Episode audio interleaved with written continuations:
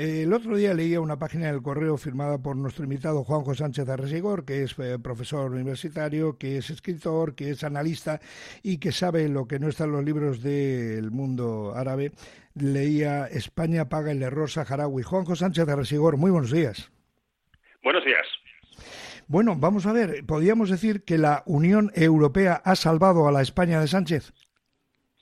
Eh, sí, porque claro, Argelia ha intentado lanzar represalias comerciales contra nosotros, de hecho ya está lanzándolas desde hace semanas oficialmente, pero eh, la Unión Europea le ha llamado la atención a Argelia diciendo, no, ustedes tienen tratado comercial no con España, sino con toda, toda la Unión Europea, así que no pueden boicotear a España.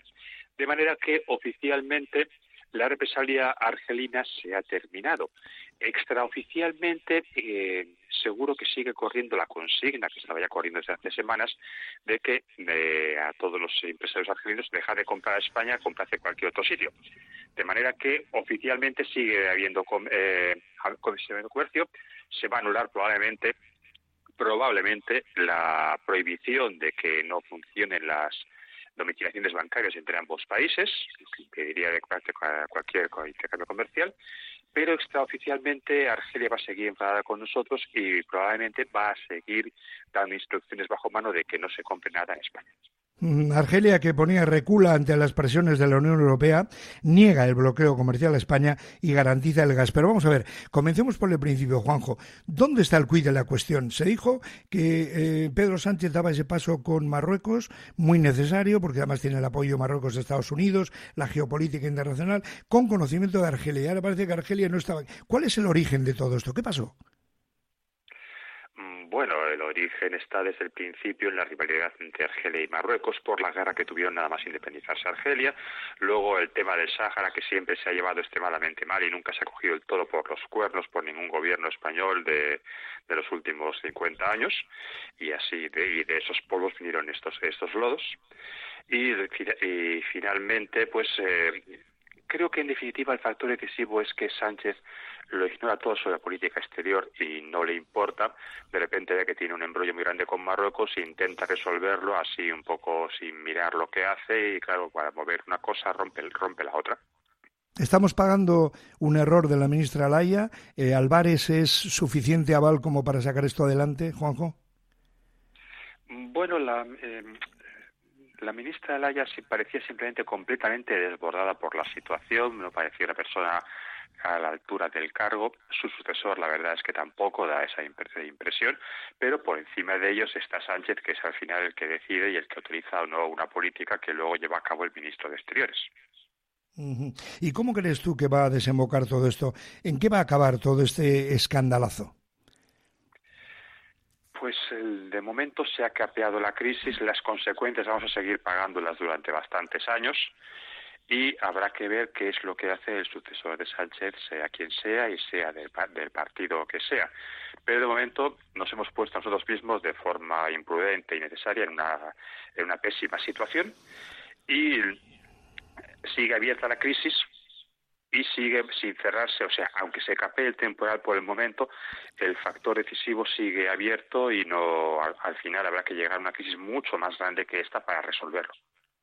Estamos hablando, amigos, con Juanjo Sánchez de Resigor, que es historiador, especialista en el mundo árabe islámico contemporáneo. Le escribías el otro día, eh, la, la, página, el artículo era duro, pero yo creo que merecido porque es que la mayoría no entendemos absolutamente nada. Lo peor es que el que tiene que entender no entienda. Dices, la crisis con Argelia acredita que la política de Pedro Sánchez sobre el Magreb es errática e imprudente y daña los intereses nacionales. ¿En qué ha fallado Pedro Sánchez?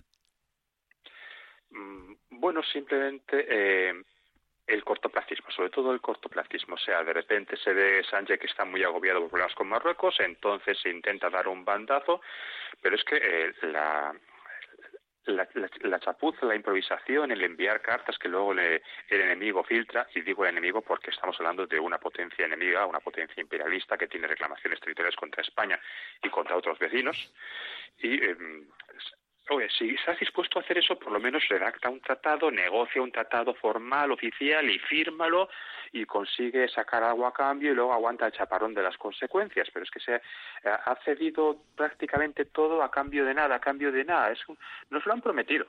pero que, es que no sabes con quién estás tratando, que estamos hablando de un, de un hombre que maneja un país entero como si fuera un rancho de propiedad particular. ¿Crees que va a cumplir su promesa una vez que ya tiene lo que quiere, que es el, el, el dominio del Sáhara, o sea, el reconocimiento del dominio del Sáhara, y luego incluso dirá que él nunca te ha prometido tal cosa, y así, y andamos, Terminaba Juanjo Sánchez Arresegor, nuestro interlocutor, este artículo diciendo a este paso las opciones son dos, entregar Ceuta y Melilla o reconocer al sultán de Marruecos como enemigo y no sé si, si habrá una guerra. Esto aquí, esto habrá hecho mucha pupa a mucha gente porque dices tú, coño, es que tal y como estáis haciendo las cosas no va a haber más salidas, ¿no? Bueno, ningún gobierno español ha querido coger estos extremos porque, vamos, el primero es imposible, o sea, legalmente es imposible. O sea, un gobierno español que quiera entregar Ceuta y Melilla para crearse problemas, pero resulta que tropieza con la Constitución, con los asuntos de autonomía, con todos los, poderes del Estado, o sea, no puede hacerlo. Eh, y claro, nadie quiere ir a la guerra, así que todos han optado por ir chalaneando, manejando, mareando la perdiz, tirando, saliéndose por la, tangente y así y, y, así está la cosa.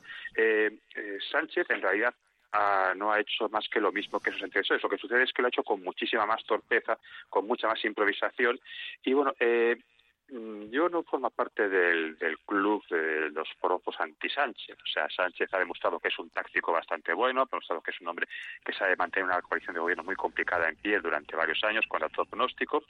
Y en el mundillo académico sabemos con certeza que Sánchez eh, escribió su propia tesis doctoral, en contra lo que suele decirse por muchos por, ahí, muchos bulos que circulan por WhatsApp.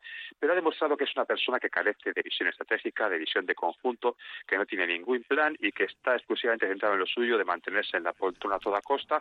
Y no tiene, no, no tiene capacidad para afrontar estos eh, problemas y tampoco escucha a los diplomáticos o a los expertos que podrían asesorarle, darle alguna información.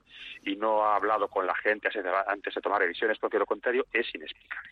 Se ha fantaseado con la idea de que de que se, ah, cuando espiaron su teléfono móvil se encontró información muy comprometedora que están de que está pero eso eso es muy novelesco y muy informativo. No es imposible, vuelve, a vuelve el, asunto Pegasus.